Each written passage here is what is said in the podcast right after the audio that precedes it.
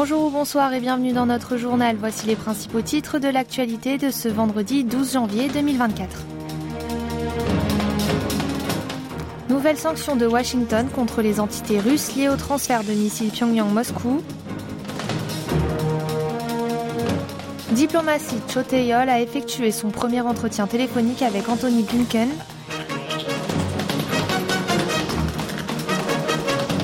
À l'ONU, Séoul rejoint la déclaration conjointe sur le climat, la paix et la sécurité. Et pour finir cette édition, nous parlerons des belles performances de la K-pop aux États-Unis.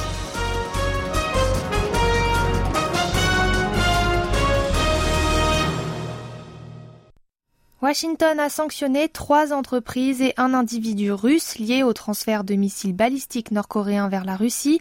Cette mesure intervient alors que Moscou aurait utilisé ses armes pour attaquer l'Ukraine. Le secrétaire d'État américain l'a annoncé ce matin dans une déclaration. Les sanctionnés sont les suivants.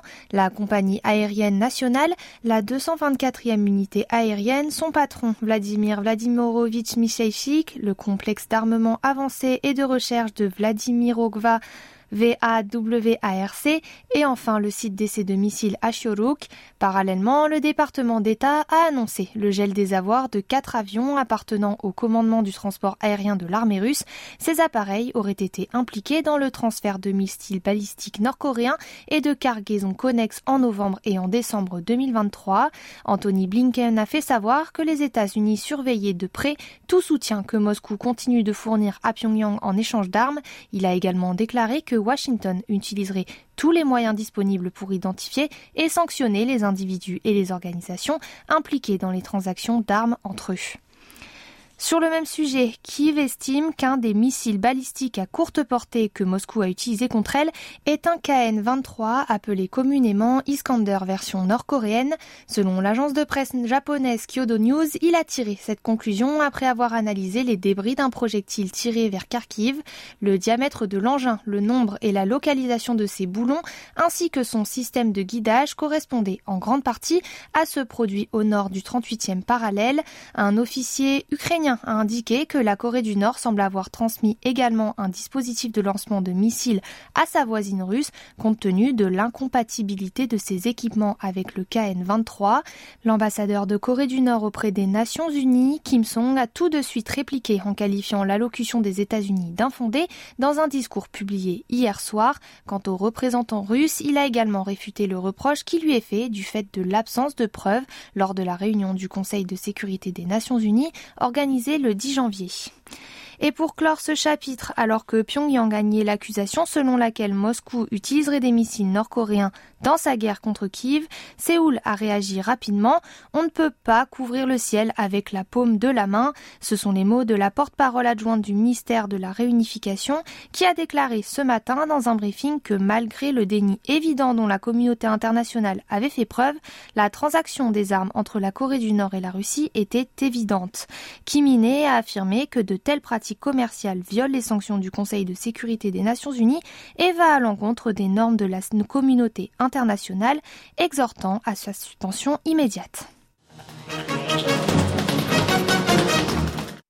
Le nouveau ministre sud-coréen des Affaires étrangères, Cho Tae-yol, est entré en fonction jeudi. Il a confirmé la coopération étroite de la Corée du Sud avec les États-Unis concernant la Corée du Nord, et ce lors de sa première conversation téléphonique avec le secrétaire d'État américain Anthony Blinken. Alors de cet appel, les deux hommes politiques ont partagé leurs évaluations et leurs préoccupations concernant les menaces nord-coréennes. Ils ont également condamné fermement le développement illégal d'armes nucléaire et de missiles de Pyongyang, ainsi que ses provocations et son soutien militaire à Moscou. Ensuite, ils ont convenu de renforcer l'efficacité des mesures de dissuasion étendues à l'encontre du régime de Kim Jong-un. Pour ce faire, ils ont réitéré leur volonté de consolider leur collaboration sur la scène internationale. Naturellement, le groupe consultatif nucléaire sud-coréano-américain et le groupe stratégique et consultatif sur la dissuasion élargie ont été mentionnés. En outre, Cho et Blinken ont convenu de répondre fermement à toute provocation du pays communiste pour préserver la paix et la stabilité de la péninsule coréenne sur la base de la coopération Séoul-Washington-Tokyo. À cette fin, ils ont également consenti consenti à promouvoir la stricte mise en œuvre des résolutions du Conseil de sécurité des Nations Unies par la communauté internationale. Vous êtes à l'écoute du journal en français sur KBS World Radio. Alors que les Nations Unies prévoient un examen périodique universel, un EPU, sur la situation des droits de l'homme en Chine, la Corée du Sud a envoyé hier des questions écrites à cette dernière. C'est ce qu'a annoncé le ministre sud-coréen des Affaires étrangères Cho Tae-yol. Les interrogatoires concernent notamment les procédures de demande d'asile accessibles aux déserteurs originaires de l'étranger, y compris la Corée du Nord, ainsi que les mesures de protection des transfuges féminines venant de l'étranger contre toute forme d'exploitation, pour ne citer que le trafic d'êtres humains et le mariage forcé. Lancé en 2008, le PU consiste à passer en revue périodiquement les réalisations de l'ensemble des 193 États de l'ONU dans le domaine des droits de l'homme. Jusqu'à présent, tous les pays membres ont fait l'objet de cet examen à trois reprises. C'est la première fois que Séoul remet des questions en amont à Pékin. Un responsable du ministère a expliqué avoir pris en considération différentes opinions à l'étranger sur les réfugiés nord-coréens. En 2018, lors du dernier EPU concernant l'Empire du Milieu, l'ancienne administration de Moon Jae-in n'avait pas posé de questions concernant les transfuges nord-coréens. Sans transition, la mission permanente de la Corée du Sud auprès des Nations Unies a rejoint la déclaration conjointe sur le climat, la paix et la sécurité. C'est la première démarche dans laquelle elle se lance concernant la sécurité climatique depuis le début de son mandat de membre non permanent du Conseil. Les dix pays signataires, y compris désormais Séoul, coopéreront afin d'inclure ces sujets dans les activités et les documents du Conseil.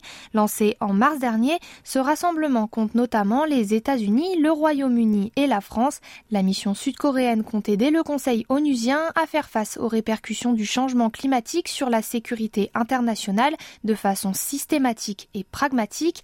L'ambassadeur Wang Jong-kook a pris part hier après-midi à une conférence de presse avec les représentants des autres États signataires. Elle s'est tenue peu de temps avant la réunion officielle de l'ONU consacrée à l'Afrique du Sud et au Sahel.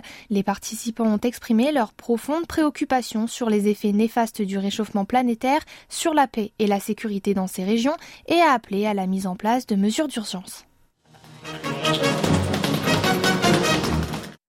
Et pour clôturer ce journal, une bonne nouvelle pour les fans de K-pop. L'année dernière, elle a balayé tous les autres genres musicaux aux États-Unis et pour cause, parmi les 10 albums physiques les plus vendus à travers le pays, 7 étaient des CD de musique populaire sud-coréenne. C'est ce qu'a annoncé mercredi la société d'analyse de l'industrie et de la musique et du divertissement Luminate dans son rapport annuel 2023.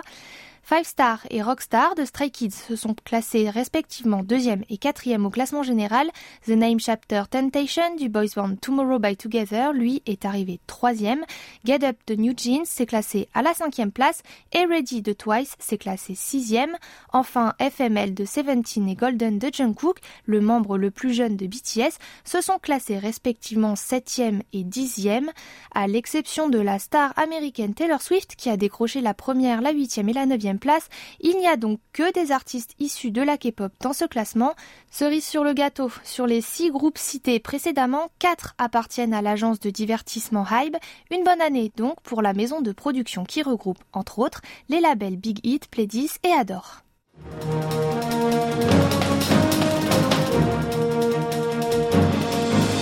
C'est la fin de ce journal qui vous a été présenté par Tiffany Genestier. Retrouvez tout de suite votre cours de coréen et entre nous. Merci de votre fidélité et bon week-end sur KBS World Radio.